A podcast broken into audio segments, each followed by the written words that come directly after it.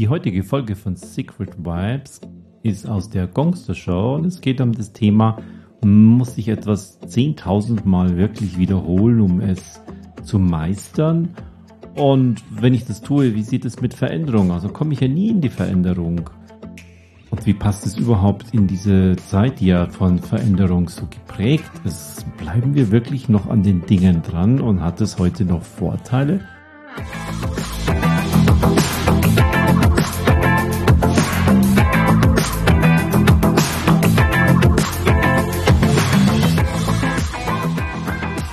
Fällt mir gleich ein Zitat ein von ähm, Bruce Lee. Bruce Lee kennen viele als so ein Martial Arts äh, Filmemacher und Schauspieler. Der war aber viel, viel mehr. Der war tatsächlich auch ein Philosoph ähm, und hat auch sehr, sehr viele eigene ähm, Kung-Fu-Schulen gehabt. Und der hat einmal gesagt, ich fürchte nicht denjenigen, der 10.000 Schläge beherrscht, sondern ich fürchte den, der einen Schlag 10.000 Mal geübt hat. Mhm. Und ähm, das ging mir ziemlich äh, tief rein und sagt, ja, da ist tatsächlich was dran. Ich habe auch meine ersten neun Jahre ähm, Gongspiel immer das gleiche gespielt. Immer mit dem gleichen Mellet, immer unten angefangen, einmal rauf, einmal runter. Manchmal habe ich zweimal um, oben gespielt, aber das war das Prinzip.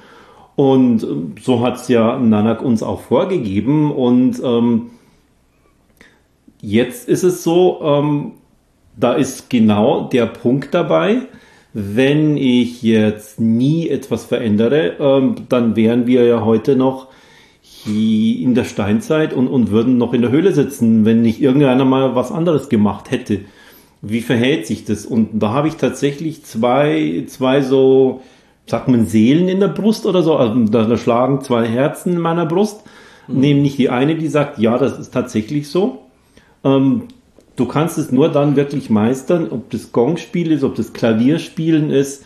Du merkst es ja selber auch beim Kochen. Machst du etwas ganz neu, dann guckst du auf dein Rezept und nochmal und, und jetzt merkst du schon, oh nee, das nächste Mal mache ich aber ein bisschen weniger von dem Oregano rein und dafür würde ich aber noch mehr Knoblauch.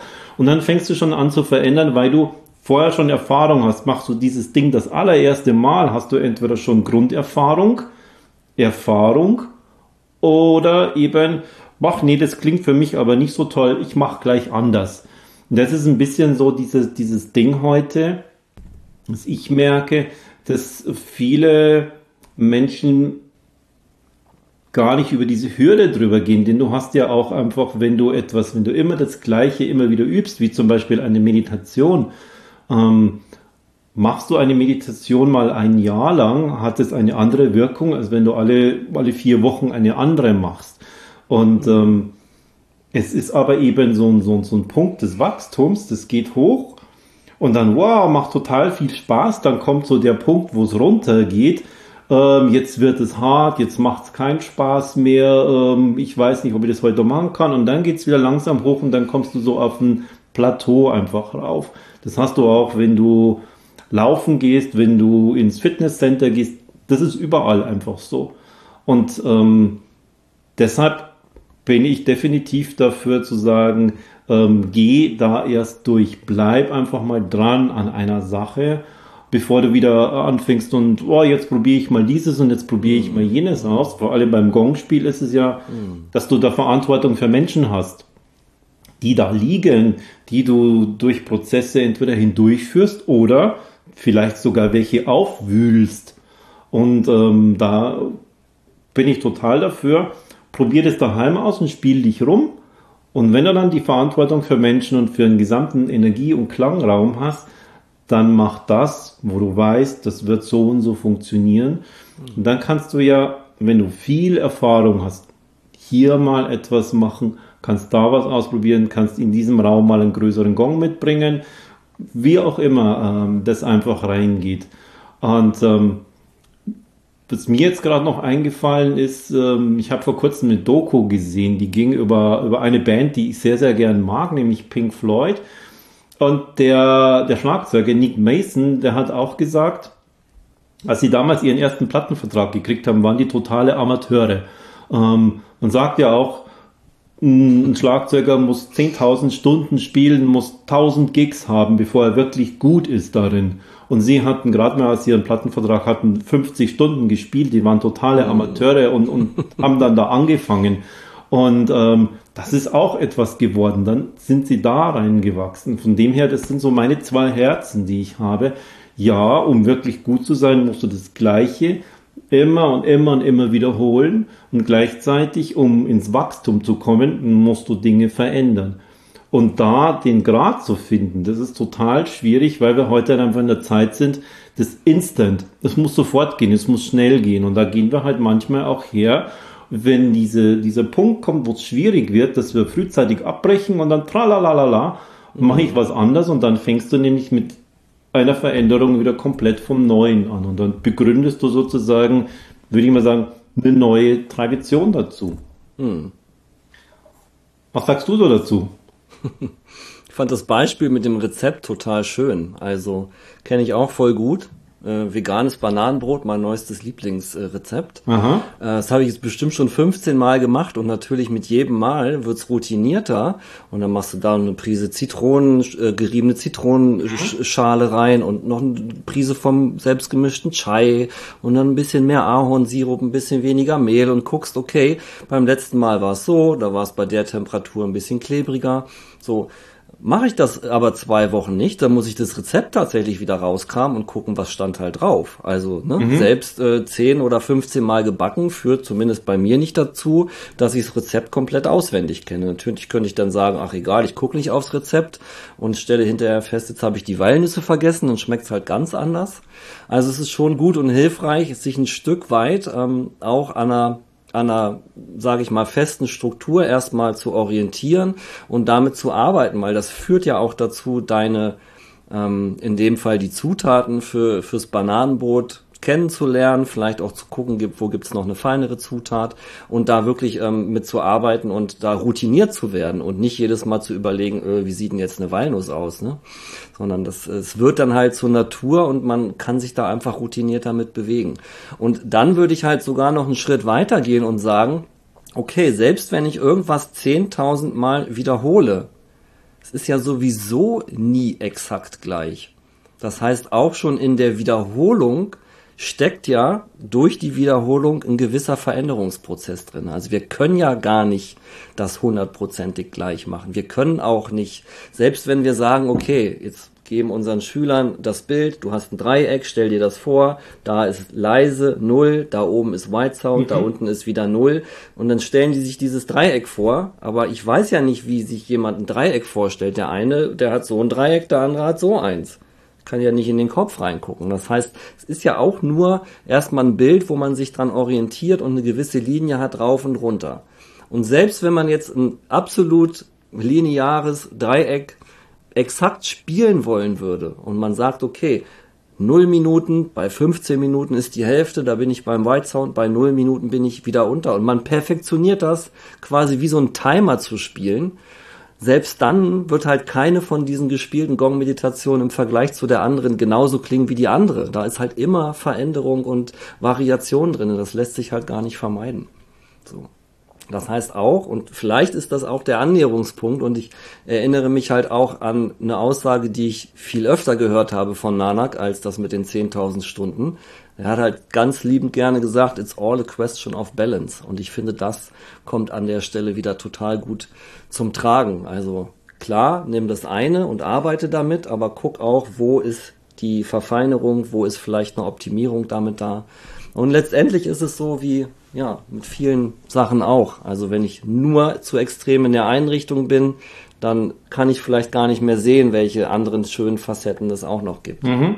Wenn ich aber nur sage, okay, heute spiele ich ein Dreieck, morgen spiele ich ein Sägezahn, dann spiele ich einen Kreis, dann spiele ich ein Viereck, dann spiele ich mit einem großen Mallet, dann mit einem kleinen Mallet, dann spiele ich laut, dann spiele ich leise, dann kann ich ja gar nicht wirklich gucken, okay, wie fühlt sich das eine im Vergleich zum anderen an, sondern dann ist es immer ein komplett anderes Setup. Und da bin ich der Meinung und der Überzeugung auch und das speist sich aus meiner Praxiserfahrung, wenn ich mit zu vielen Werkzeug rum, rumhantiere, wenn ich mit zu vielen Instrumenten gleichzeitig versuche, eine Verbindung aufzubauen und meine Erfahrung zu erspielen, dann ähm, dividiert sich das quasi. Ich habe ja nur 24 Stunden am Tag. Und wenn Mhm, ich jetzt genau. 100 Gongs mir zu Hause hinstelle und 500 Mallets in den Raum lege, muss ich ja trotzdem irgendwie eine Entscheidung treffen, mit welchen spiele ich. Wenn ich aber alle 100 Gongs und alle 500 Melons auf allen 100 Gongs spielen will, also unser Leben ist ja nur 80, 90, 100 Jahre, wenn es gut läuft.